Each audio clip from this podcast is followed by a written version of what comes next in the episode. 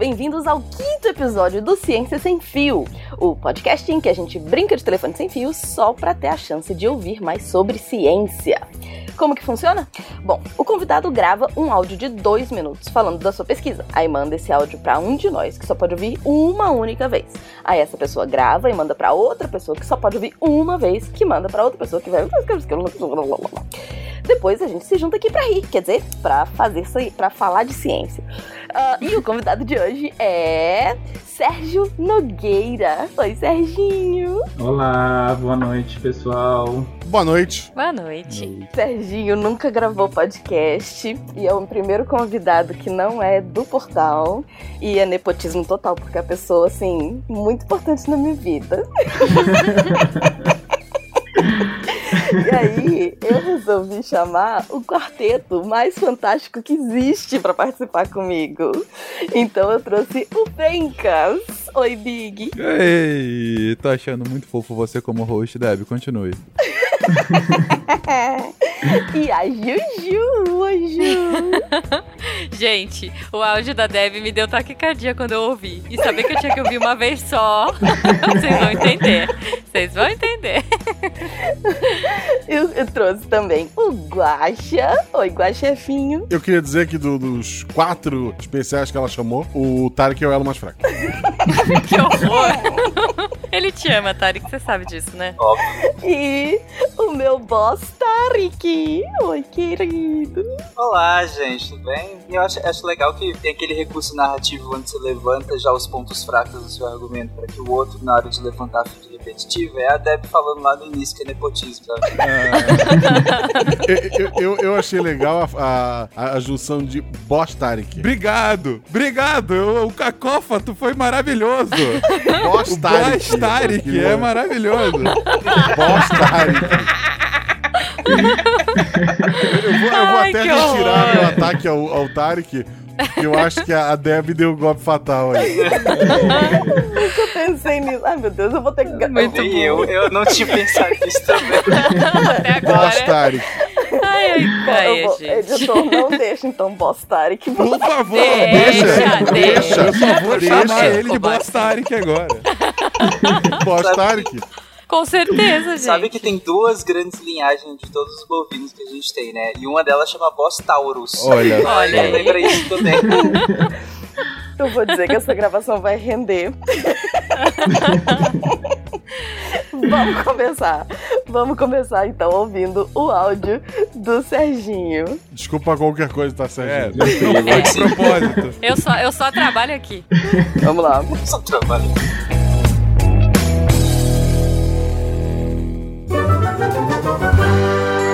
Sem fio.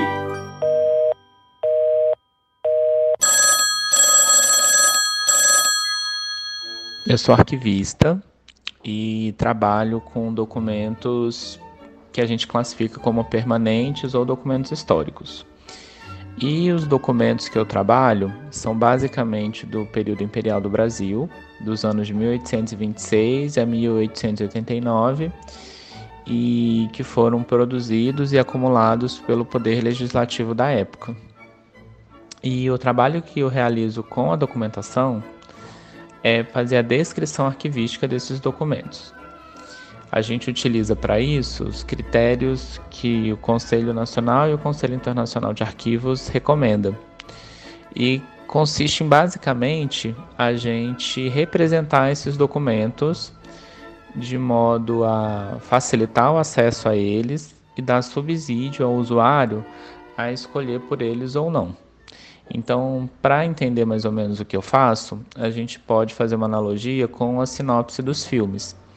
Quando a gente é, é, acessa uma sinopse, a gente busca determinadas informações, como o gênero, a duração, o ano, é, a direção, para dar subsídio para nossa escolha, né? E quanto melhor a sinopse, mais sucesso eu vou ter na triagem dos filmes de meu interesse ou não, né?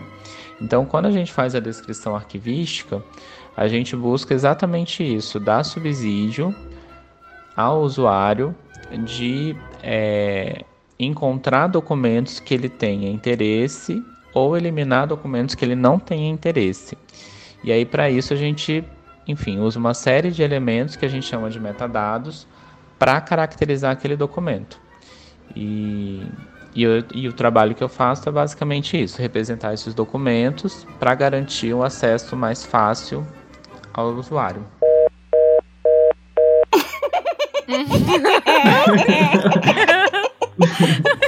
Quanta informação que se perdeu. se perde só na primeira, né? Cara, eu, eu, o Guacho omitiu uma, que eu, duas informações foi, é que é bem importante, mas, mas não, a gente não foi que eu depois. omiti, eu não lembrei, é diferente. Ai, meu Deus. Desculpa, então. viu, sério? Eu acho que eu tô tranquilo até agora, porque, enfim, o, o, resumo que eu fiz foi parecido com o que ele falou agora. Então, ou, ah, eu, pronto. ou eu fui o, o, início do elo, ou eu tô absolutamente equivocado, não lembro. O próximo sou eu, né? o próximo é Guacha, o próximo é Guacha. Calma, o Sérgio se apresentou? No. no, no áudio dele? No Ixi, áudio dele, né? A gente só pode ouvir uma vez? Eu não lembro agora. eu não lembro. Eu não lembro agora. Eu esqueci de falar pra pessoa que ela tinha que se apresentar, então agora você me ele se apresentou. É, ele não se apresenta, tanto que no meu áudio eu falo o amigo nepotista da Deb, eu acho. Uma coisa assim. Eu, eu, eu, sei que eu falei o, o, amigo inominável da Deb, porque realmente eu não sabia o nome. Socorro. Ok. Vamos lá então, vamos ouvir o Guache. Olá, eu sou Marcelo Guaxinim, tô aqui no Ciência Sem Fio, do amigo da Deb, que é arquivista. Então é nepotismo, fica aí a, a denúncia. E basicamente o trabalho dessa pessoa específica como arquivista, ele trabalha com documentos chamados permanentes, que são documentos históricos, né? São documentos que não pode ser descartado nem perdido porque fazem parte da história, é, no caso do Brasil. Ele trabalha com o nosso período imperial, 1826 a 1889, por aí. E o que ele faz é pegar todos esses documentos que foram produzidos nesse período e criar descrições arquivísticas. Ele segue critérios tanto de um Conselho Nacional de Arquivistas quanto de um Conselho Internacional. E daí esses arquivos ele cria como se fosse uma, uma ficha de leitura, um resumo, uma, uma sinopse ele até usa o exemplo de filme, né? Que ele descreve mais ou menos que informações aquele documento possui para que o usuário, né? A pessoa que está fazendo a pesquisa, a pessoa que precisa acessar e usar esses documentos, ele não precisa ler todos os documentos um por um, né? Ele lê só esse uh, essa sinopse do, do, do arquivo, né? E ali tem metadados que funcionam tipo palavras-chave, informações dizendo o que, que tu vai ter naquele documento e por eliminação que tu não vai ter. Então, então a pessoa que está fazendo a pesquisa, ela acaba é, diminuindo o trabalho dela, né? Porque ela consegue saber que documentos vão ser importantes pro, pro que ele está estudando naquele período histórico e que documentos ele pode deixar para trás. Acho que era isso. foi bem completo, cara. Ah, foi super bem. Eu fui bem, eu fui bem. Né? Eu gostei que assim foi verdade. Chupa, porque Tarek. ele tossiu ali, então com certeza ele gravou na primeira, entendeu? Então, assim, eu atesto a veracidade de gravar uma vez só. E as duas informações, que é o nome, né? Que não, não foi falado em nenhum momento, mas de fato não tinha sido falado. E a outra eu esqueci, que era o, o negócio dos critérios. Eu fiquei pensando gente, que critério que usa? Tipo, porque uma coisa eu leio e outra que outra pessoa lê, o critério que eu acho de importante que pode ser classificado é completamente diferente. Eu não tinha me atentado que o Guaxa tinha falado dos critérios dos conselhos. Ou seja, vamos ver como é que ficou o Tarek, né?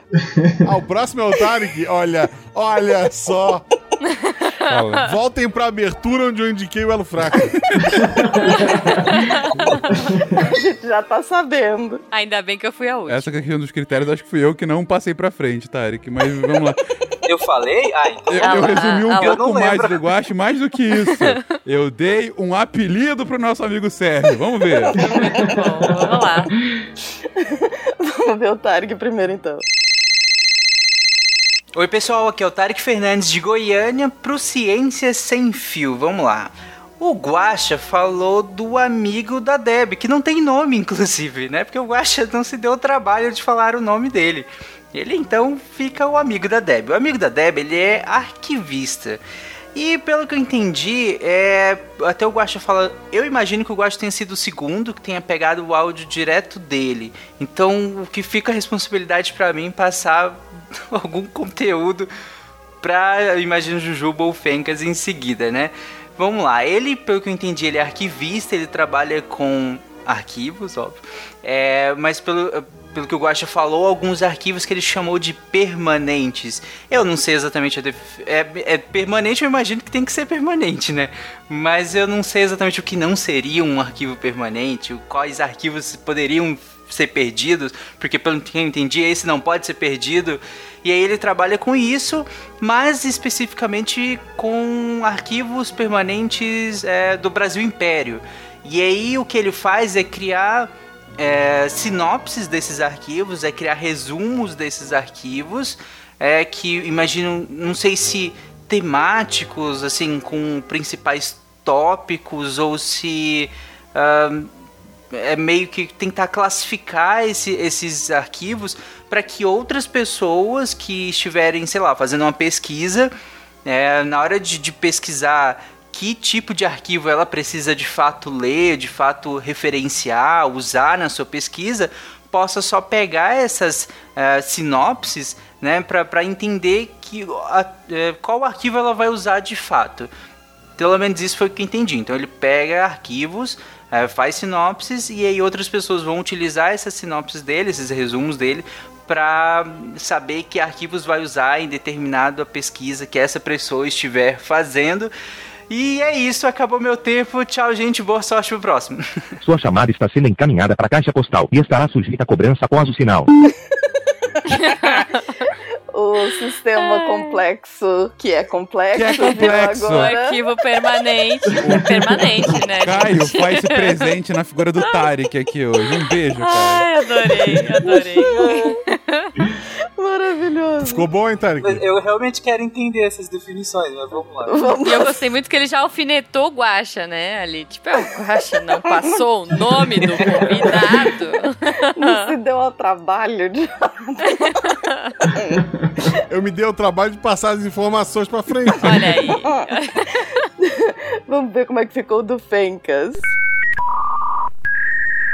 Pois bem, recebi o áudio do Tarek, que recebeu do Guaxa, que havia recebido do inominável amigo da Deb. E o que, que ele faz? Ele é um arquivista. Ele é um arquivista com um foco específico em Brasil Império.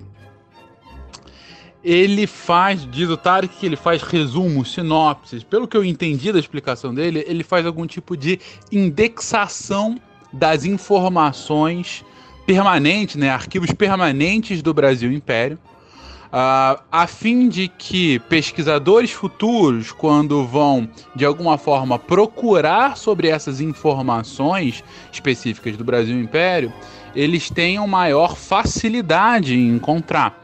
É, é, aqui eu já estou extrapolando um pouco do que o Tarek disse, ah, mas eu imagino que seja algo nesse sentido. É, ele então compreende, é, ma- mais do que compreende, ele resume, ele sumariza e ele é, indexa, né? Ou seja, ele coloca as informações principais a serem encontradas por outras pessoas, por outros pesquisadores que vão vasculhar esse arquivo, para que as pessoas não tenham que ler o arquivo inteiro, elas consigam achar a partir de palavras-chave, a partir de algum sumário, a partir de algum tipo de resumo, né? Isso é, é isso que o Google faz, né? Com indexadores. Então eu vou chamar o amigo de, de- da Deb de Google do Império Brasileiro. É isso, gente. Um beijo pra vocês.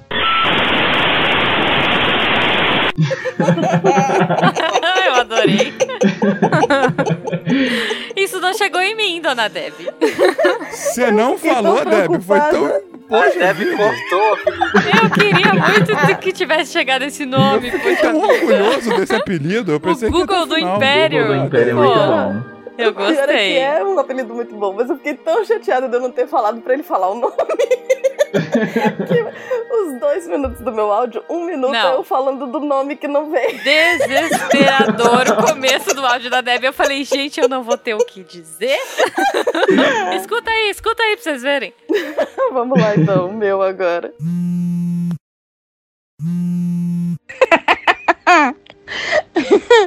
minha culpa, minha máxima culpa, que não falei pro convidado que, não, que as pessoas não conhecem, que ele tem que se apresentar nos dois minutos também. Então, provavelmente, ele não deve ter falado o nome, ninguém sabia o nome do convidado. O Google ah, do Império, acho que foi isso que o Fengas chamou, chama Sérgio, ok, gente? É, já ficou claro meu nepotismo, que eu resolvi convidar aí um amigo. Ai, meu Deus, já perdi 30 minutos. Ou, segundos. Ahn, ele estuda o Império. ah, ah, ele estuda, não. Ele trabalha com arquivos.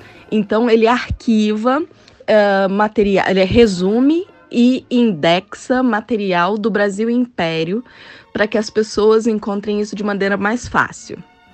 Pelo que eu entendi do que o Fencas falou, ele ahn, pega o material que existe sobre Brasil Império, ah, do, do, do que, tipo, não sei o que é fixo, tipo, do lugar que a gente vai, tipo, museus, né? E aí ele pega esse material, ah, arquivos fixos, não sei se é essa palavra. Ele pega esse material, resume, indexa, mais ou menos como o Google faz, para ficar mais fácil das pessoas encontrarem essa informação quando forem pesquisar. Então ele resume e indexa informações sobre o Brasil Império. Acho que é isso. Boa sorte, Jujuba. Sérgio. Sérgio, tá? O nome é Sérgio. Cara, eu tô muito indignada aqui. Você falou e. Cara, será que eu falei agora? Eu já não sei mais. Agora eu tô. A Juba disse, ele, ele guarda arquivos, é isso, gente. Não. Ele salva, ele clica, ele clica em salvar como e salva. É, quando eu olhei e falei, vixe, era dois minutos, ferrou. Que maravilhoso. Então vamos ver como é que terminou da.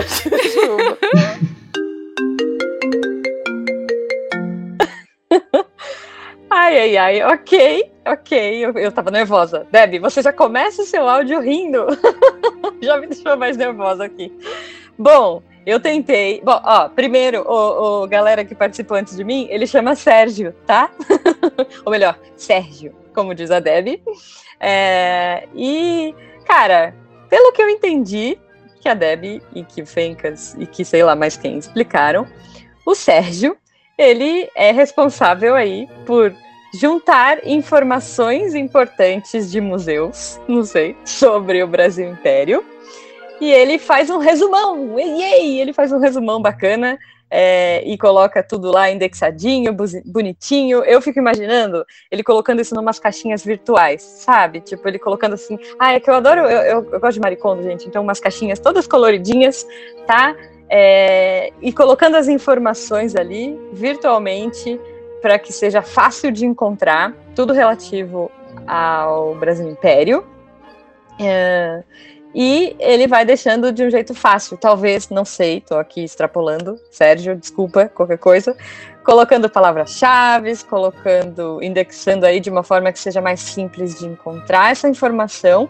E se a pessoa for lá procurar, ela vai achar isso de uma forma rápida, de uma forma mais fácil e talvez resumida aí ahn, sobre esse tema. Agora, eu fiquei muito curiosa, porque eu não sei se isso foi dito, de aonde eu vou achar isso? Tem um site ou é só eu procurar no Google mesmo? Não sei.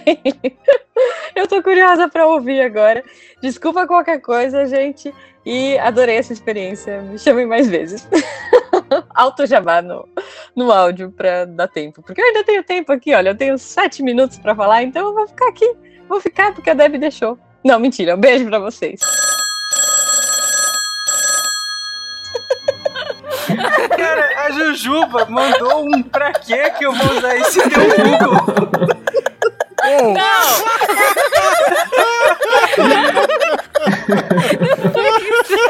Eu fiquei pensando. Não, peraí. Nenhum, nenhum convidado usou de tanta liberdade criativa.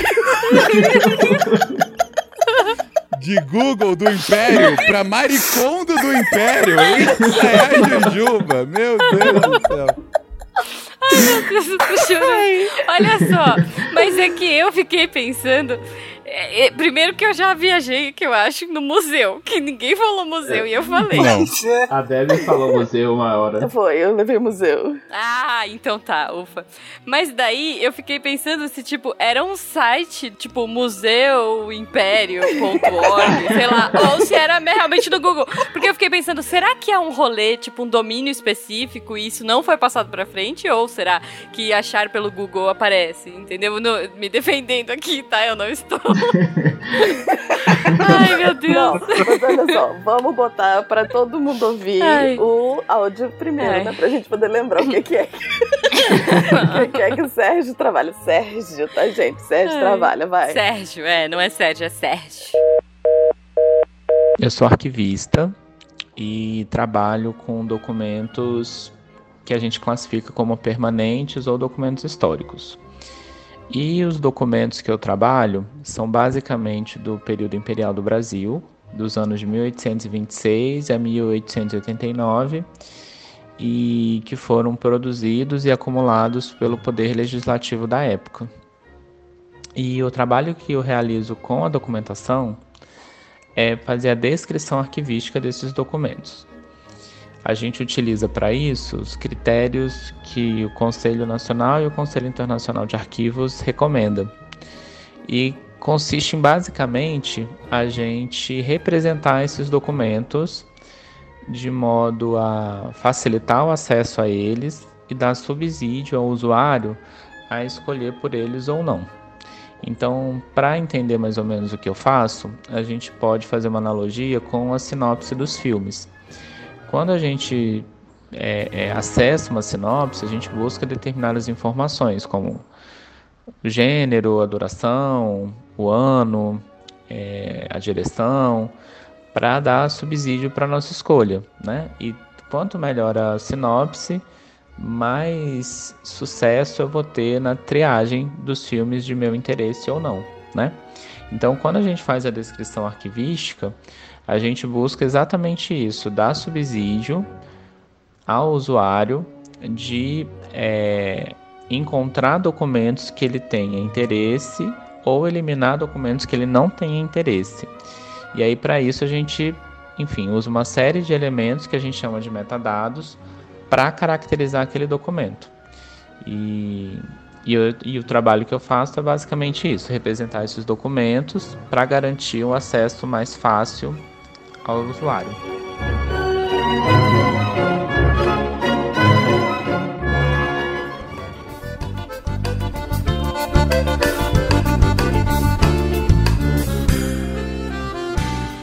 Ai, minha barriga. Eu achei bom que de legislativo virou informações do museu. Pois é, É. e eu gostei do permanente que virou fixo. Terminou um negócio que não vale a pena porque existe o Google. Não, não foi que não vale a pena. Você para com isso. Eu, eu botei o museu por conhecimento pessoal, porque eu sei que ele já foi pra Ah. museu fazer alguma Ah, coisa. Mas, mas ah lá, mas ah lá. olha só. Olha o nepotismo aí, ó. Eu morei com o Serginho por uns quatro anos na vida, né? A gente tava fazendo as contas aqui. É, ele, toda vez que ele falava o que, que ele fazia, eu falava, ele trabalha com arquivo. Tipo, eu nunca consegui. E o final da conversa aqui. Vamos lá, Sérgio. É a sua chance agora da Deb entender. Brilha, sério. Vamos Brilha. Ainda bem que a gente tem essa parte agora, né? Porque senão. Não, então, e eu imaginei que, a- que não fosse ter uma, algum tipo de privilégio ela ser minha amiga, porque ela nunca entendeu direito o que eu faço. Eu falei, então tá tudo certo, assim, não tem, não tem privilégio aí na história. Na, na verdade, o que ficou claro que foi ela que deturpou boa parte das informações. Você viu, né? Você viu. E eu ainda tava feliz. Eu falei assim, putz, é a Deb, ela conhece ele. Se vier errado, ela vai arrumar, né? Não. Não. são a minha. Não. e eu vou piorar ainda. Então vamos lá, vamos, vamos focar. O que é, com o que é que você trabalha, além de ser Bra- o Google do Brasil Império? o Google, Google Condo do Brasil Império. Então, é, eu trabalho com os documentos arquivísticos. A gente tem uma é, classificação dos documentos de uma forma geral em basicamente três tipos: os documentos de biblioteca, os documentos de museu e os documentos de arquivo. Então eu não trabalho no museu. Não tem nada de museu. Não, o museu não tem nada a ver. Ah lá, ah lá. Eu super imaginei você dentro do museu, assim. No meu áudio não tinha museu, queria deixar registrado. Não, não tinha. Não, ficou no da Deb, pelo que eu entendi só. Mano, meu. O meu tava bem. Não, e ainda tem uma história de que o museu e a biblioteca e o arquivo, em algum momento eles podem rivalizar. Porque um quer ter um protagonismo em cima do outro. Então, assim, museu não é uma palavra legal pra gente falar quando tá falando de arquivo. Eita, eita, Olha, eita. olha aí. Olha aí. É o fim de uma amizade de 10 anos, gente. Olha Olha que bonito. Na minha visão leiga, o museu meio que vai, vai pensar um arquivo muito específico, né? Que mereça, sei lá, ser É. exposto no museu. Enquanto o arquivo é meio bruto, né? Eu fico imaginando assim, a quantidade de coisas que foram sendo geradas no dia a dia lá. Isso. Então, o, o museu, muita, a gente pode ter um documento de arquivo sendo utilizado como peça de museu. É super comum. Por exemplo, lá no Senado onde eu, onde eu trabalho, a gente tem a Lei Áurea. Muitas vezes a Lei Áurea é utilizada como uma peça de museu, mas é o documento isoladamente. É só a Lei Áurea lá com a assinatura da Princesa Isabel. Beleza. Conceitualmente, quando a gente pensa em documento de arquivo, a gente pensa num documento que a gente chama de orgânico. O que, que seria isso? Eu produzo e acumulo esse documento, vou juntando esses documentos a partir da execução de uma atividade que eu faço normalmente. Então, por exemplo, vou pensar no departamento de pessoal, o RH, por exemplo. Quando uma pessoa é admitida, ela tem que levar o exame admissional, comprovante de residência, xerox dos documentos, o currículo, algo de repente uma carta de indicação, alguma coisa assim. Tudo isso vai ser é, reunido num dossiê, que normalmente é chamado de dossiê funcional. Esses dossiês a gente chama que é um dossiê orgânico, ou seja, todos aqueles documentos eles foram produzidos e no caso acumulados para que é, valide a presença daquele funcionário, servidor dentro daquela instituição. E as pessoas vivas, por isso que é orgânico, tipo as pessoas que estão na ativa ou que são recentes, é isso? Pois é, não necessariamente, porque a gente pode. Sempre é um organismo, independente de ser uma pessoa ou ser uma instituição. E todo Tá. mundo, toda instituição ou toda, toda pessoa, ela exerce várias atividades, várias funções. A partir do desempenho dessas atividades, a gente começa a produzir documento e vai guardando esses documentos, que é a acumulação que a gente chama. E isso comprova todas essas atividades que a gente fez. Então, por exemplo, quando eu tenho. Vamos pensar na, na, na- sala de aula, por exemplo. Tem a lista de frequência. Essa lista de frequência, ela só existe para comprovar que o quê? Teve uma aula e que aquelas pessoas que a princípio estavam previstas para aparecer na aula apareceram ou não. E Isso Uhum. diz a respeito de dessa organicidade, ou seja, o documento ele só é produzido a partir de uma determinada função ou atividade. Atividade. Isso, e para comprovar normalmente alguma coisa. Aí entra aquilo que acho que o Tarek falou de querer entender essas classificações, documento permanente e tal. Quando a gente tá. A gente tem basicamente três classificações que são utilizadas aqui no Brasil: os documentos ou, correntes, os documentos intermediários e os documentos permanentes. O documento corrente é o documento que a gente utiliza no dia a dia e que a gente produz a partir daquilo que a gente está exercendo naquele momento. Então, por exemplo, quando o professor está lá no semestre vigente e tem que registrar a frequência. Aquela frequência que tem do dia, sei lá, dia 1 dia 2, dia 3, dia 4, dia 5, depois dia 8 e assim por diante, ele está corrente, ele está ativo. Ou seja, eu ainda estou alimentando aquele documento com aquelas informações. Quando eu termino o semestre, aquele documento ele não vai ser mais utilizado. Ele já cumpriu a função dele, que era o quê? Registrar a presença ou a ausência das pessoas naquela sala de aula. Aí ele vai ser jogado fora depois de um tempo. Isso. Ou não. Vamos dizer o seguinte, e aí eu preciso comprovar, eu tenho, e aí eu tenho legislação, eu tenho uma série de normas que dizem que aquele documento ele pode ou não ser jogado fora a partir de determinado período. E aí vamos dizer que legalmente um estudante só pode reclamar a presença ou ausência dele em sala de aula em cinco anos. Então aquele documento ele tem que ser guardado por cinco anos. Só que esse documento ele não vai ser guardado, por exemplo, junto com a pauta dos professores dos outros semestres, porque aquele documento não tem serventia de estar ali, ele não vai ser utilizado naquele momento. E aí ele passa Uhum. para a fase intermediária, que é uma fase entre ele ser utilizado frequentemente, que é o documento corrente, ou ele ter a destinação final dele, que pode ser duas, ou a eliminação ou a guarda permanente. O documento Hum. permanente é quando ele adquire um valor histórico ou informacional relevante. Vamos dizer que a gente tenha a, a frequência sei lá, do Juscelino Kubitschek. Esse documento ele não foi eliminado no tempo que ele deveria ser. Como trata-se de uma personalidade histórica e isso pode gerar algum tipo de interesse de pesquisas diversas, a gente guarda esse documento, mesmo a princípio ele tendo, assim, tendo, tendo a possibilidade de ter sido jogado fora e não foi. Ou a gente entende também que tem documentos que eles têm que ser guardados para sempre, porque isso tem a ver com a história. Ou seja. Pois é, isso que eu ia perguntar. O que que, o que que define se é importante ou não, né? Porque você não sabe se eu vou ser super famosa daqui a pouco e vão precisar das minhas presenças nas aulas.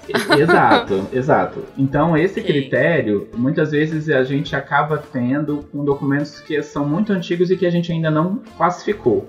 É, normalmente a gente tem alguns critérios que são datados pelas instituições ou quando tem alguma comissão interna do órgão da instituição que diz, olha, esse documento aqui é interessante para refletir a história e, é, e a dinâmica mesmo da instituição. Eu quero que isso seja registrado porque daqui a 50 anos, 100 anos, a gente ainda vai mostrar como determinada instituição funcionou ou existiu. Então a gente tem, por exemplo, regimento interno, ata de reunião, tem determinadas instituições que guardam os dossiês funcionais como um documento permanente, porque tem ministro, tem servidores que têm algum tipo de visibilidade pública. Então, a partir da característica de cada instituição, a gente tende a guardar mais documentos. Traz exemplo do que você guarda hoje. Então, os documentos legislativos, a gente tem. Então, eu estou no Senado. O Senado, a gente normalmente nas instituições, a gente divide elas em área meio, o que os documentos produzidos na área meio ou na área fim. A área meio normalmente são as áreas que dão suporte para aquela instituição desenvolver para que ela o porquê que ela existe, né? Então o Senado ele produz documentos legislativos. Mas a gente precisa de patrimônio, a gente precisa de orçamento, a gente precisa de pessoal. Então todos esses documentos são tidos como documentos é, da área meio. A área fim é o documento legislativo. Então, por exemplo, quando vem uma uma proposta da Câmara de uma determinada lei. E aí tem um rito que passa pela Câmara para ele ser sancionado pelo presidente ou na época que dos documentos que a gente mexe, na época do imperador, ou pela regência, é, ele tinha que passar pelo Senado, ter a avaliação dos, dos, senadores, passa por comissão, tem um relatório da comissão e tal, e fala assim: olha, beleza, a gente aprovou, o texto está aprovado nas duas casas, na Câmara e no Senado, manda pro, pro imperador sancionar. Sancionou, virou lei tá vigente. O que, que a gente faz? A gente guarda todo o que a gente chama de processado, que é todo o histórico desse projeto. Então, a primeira ideia apresentada, as emendas que foram as sugestões de alteração alteração, acréscimo, retirada de alguma parte da lei. Então, nem tudo fica permanente. Tudo fica permanente. Tudo fica permanente. Só que um é meio e outro é fim. Isso. A gente tem na área meio boa parte dos documentos sendo eliminados. A gente tem algumas coisas que ficam como documento permanente. Na área fim, que é a área legislativa de fato, toda essa documentação ela é tida como permanente. Tudo. Entendi. Então a gente tem, e não só o que virou lei, porque muitos projetos, eles caminham e tem alguma hora que ele não vira lei. Ele deixa de, ah, não, o Senado não aprovou, engaveta o projeto. Ainda assim, a gente guarda como documento permanente, porque em algum momento, e isso acontece com uma certa frequência, às vezes um senador tem uma ideia e ele busca, num período histórico passado, se já teve alguma iniciativa semelhante, para ele resgatar essa ideia e se basear nessa ideia, mesmo não tendo sido aprovada,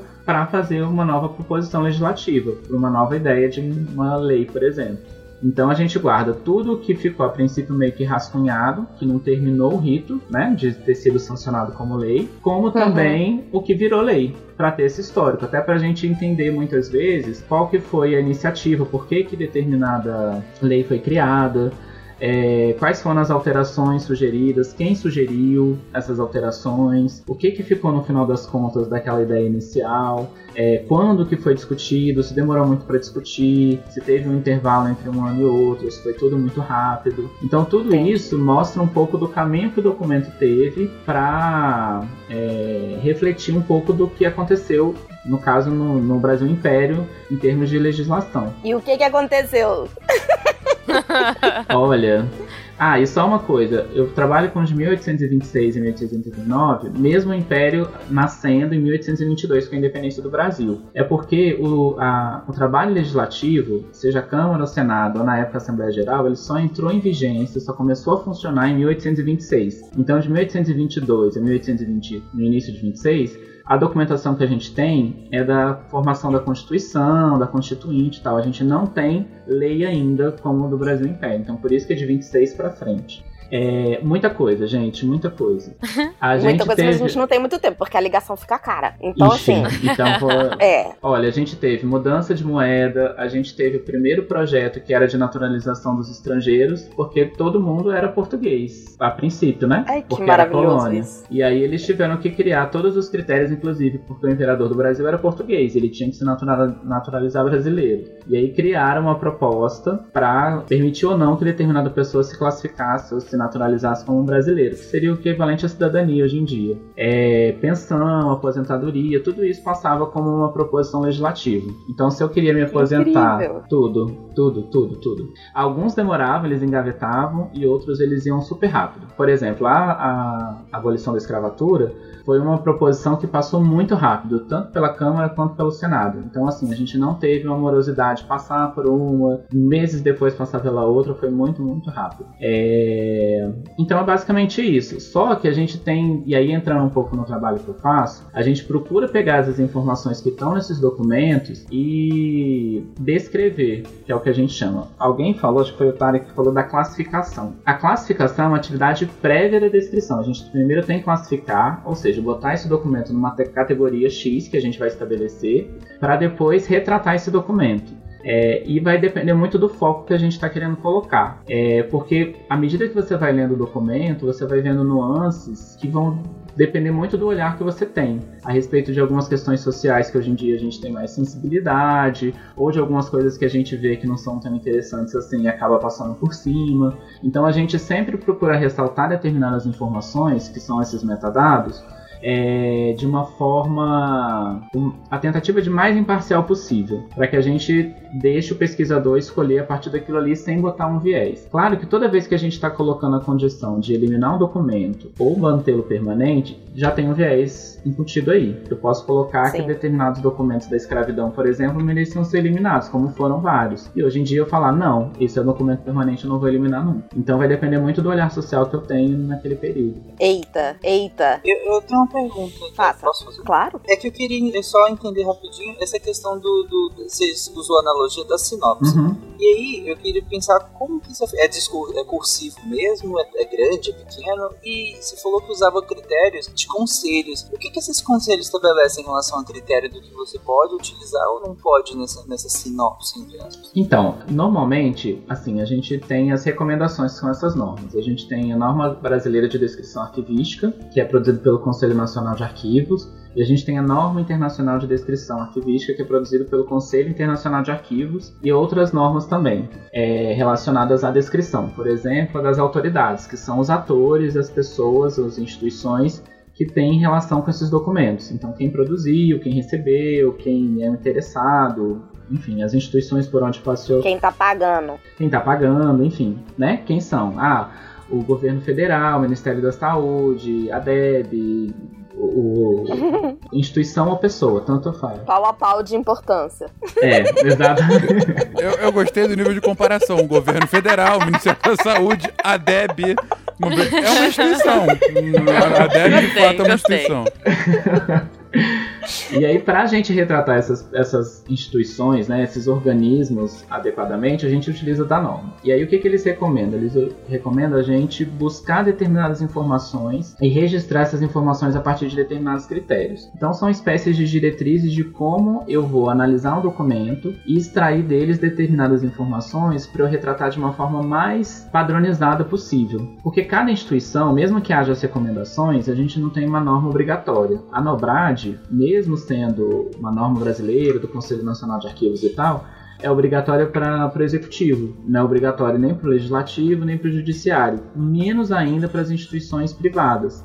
Então, a gente sempre pensa, e aí a iniciativa do conselho foi justamente criar essa norma para que o usuário, as pessoas que têm interesse em pesquisa, elas não tenham que aprender como essas organizações, essas informações estão organizadas para cada instituição de pesquisa. E aí, isso, só que é uma iniciativa relativamente recente. Imaginar que desde o Império a gente produz, desde a colônia, né? Mas eu estou botando o Império Documento. de uma forma documento é, muito antigos, assim. E a iniciativa da Nobrat é de 2006. Então, com certeza, já houve iniciativas de tentar retratar essa documentação a partir de determinados critérios. Que critérios são esses de uma forma mais geral? A data, o local onde foi produzido, quais são os assuntos que aquele documento tem, é, o, enfim, a, a o resumo mesmo, uma historinha sobre aquilo, e muitas vezes a gente responde algumas perguntas que é o que, quem, quando, onde, porquê, para tentar tirar um extrato mais bruto daquela documentação. É, as pessoas que estão envolvidas, e aí vai depender de cada instituição. Por exemplo, instituição jurídica vai ter querer, vai, muitas vezes vai ter o procurador, o advogado, o juiz, o réu, a testemunha. No legislativo vai ter a instituição propositora, a, o, é, quem fez a sanção da, da lei, quem foi, quem foi a autoria, quem foi a autoria das emendas, enfim. Cada instituição vai ter um critério para retratar essas informações. Mas de uma forma geral, a iniciativa é padronizar toda essa a documentação a partir de determinadas de determinados metadados mesmo que a gente consegue localizar é, é, comumente em todos eles, ou que a gente espera que exista, né? É, a gente sabe que tem documentos de todo tipo, e aí a gente espera que eles sejam mais padronizados possíveis, mais padronizado possível para que eles não, não, enfim, não virem uma bagunça, né? Que aí pode ser no papel de pão, pode ser, enfim, no rascunho, pode ser, é, né? E a gente muitas vezes encontra documentos arquivísticos mesmo, que geraram algum tipo de efeito em formatos diversos, o que dificulta muito o nosso trabalho. Tipo um guardanapo, assim. Formato diversos foi um eufemismo. é.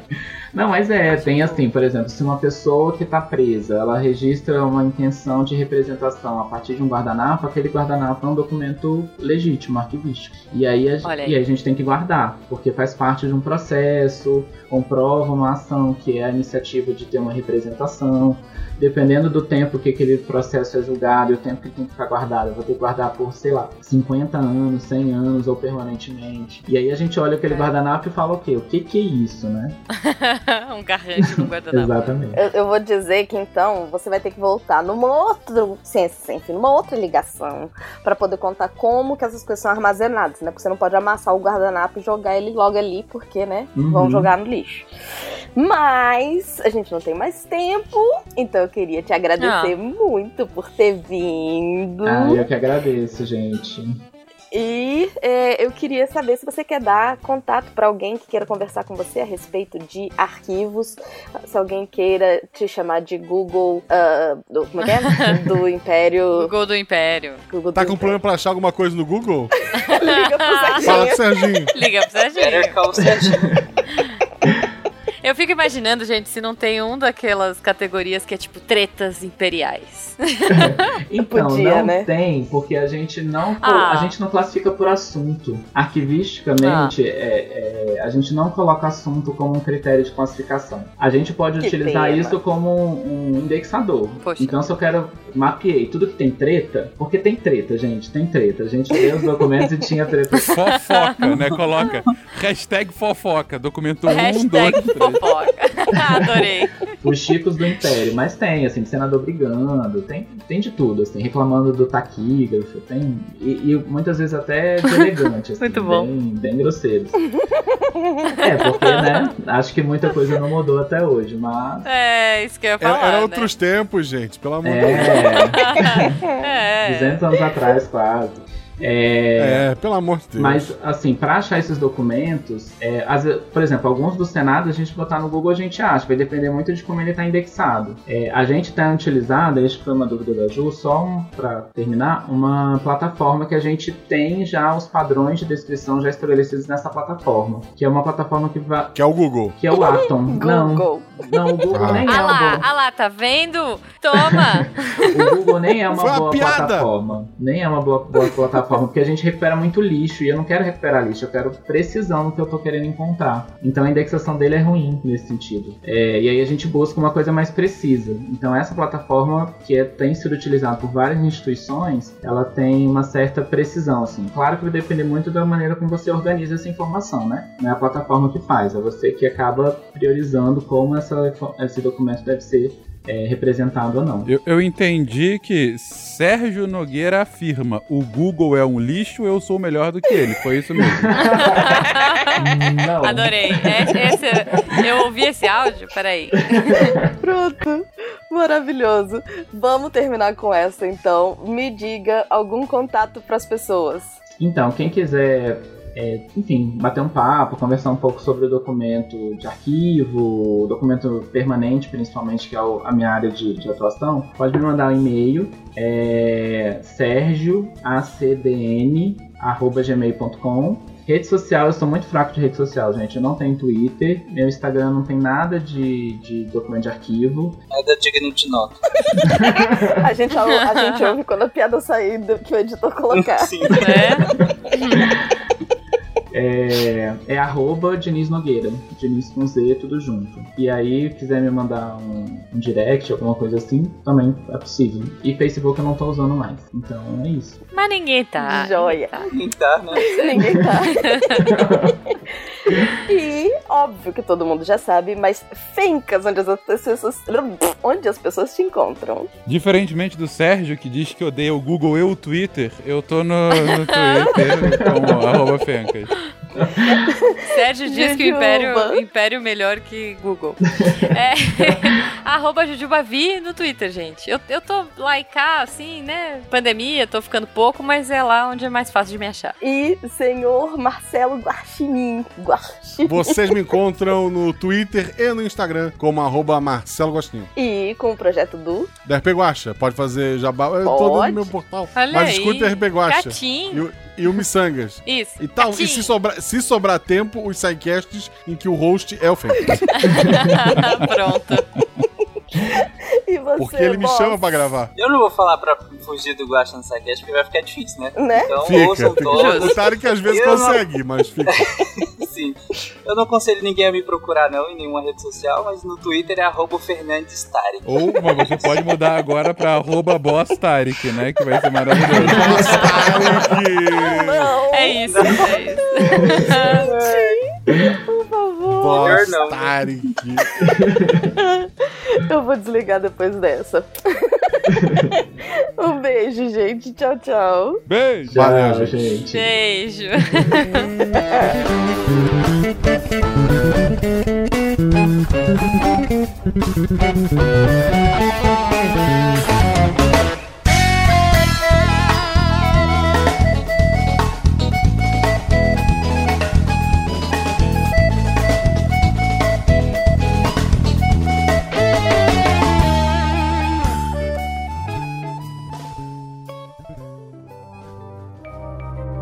Este programa foi produzido por Mentes Deviantes. deviante.com.br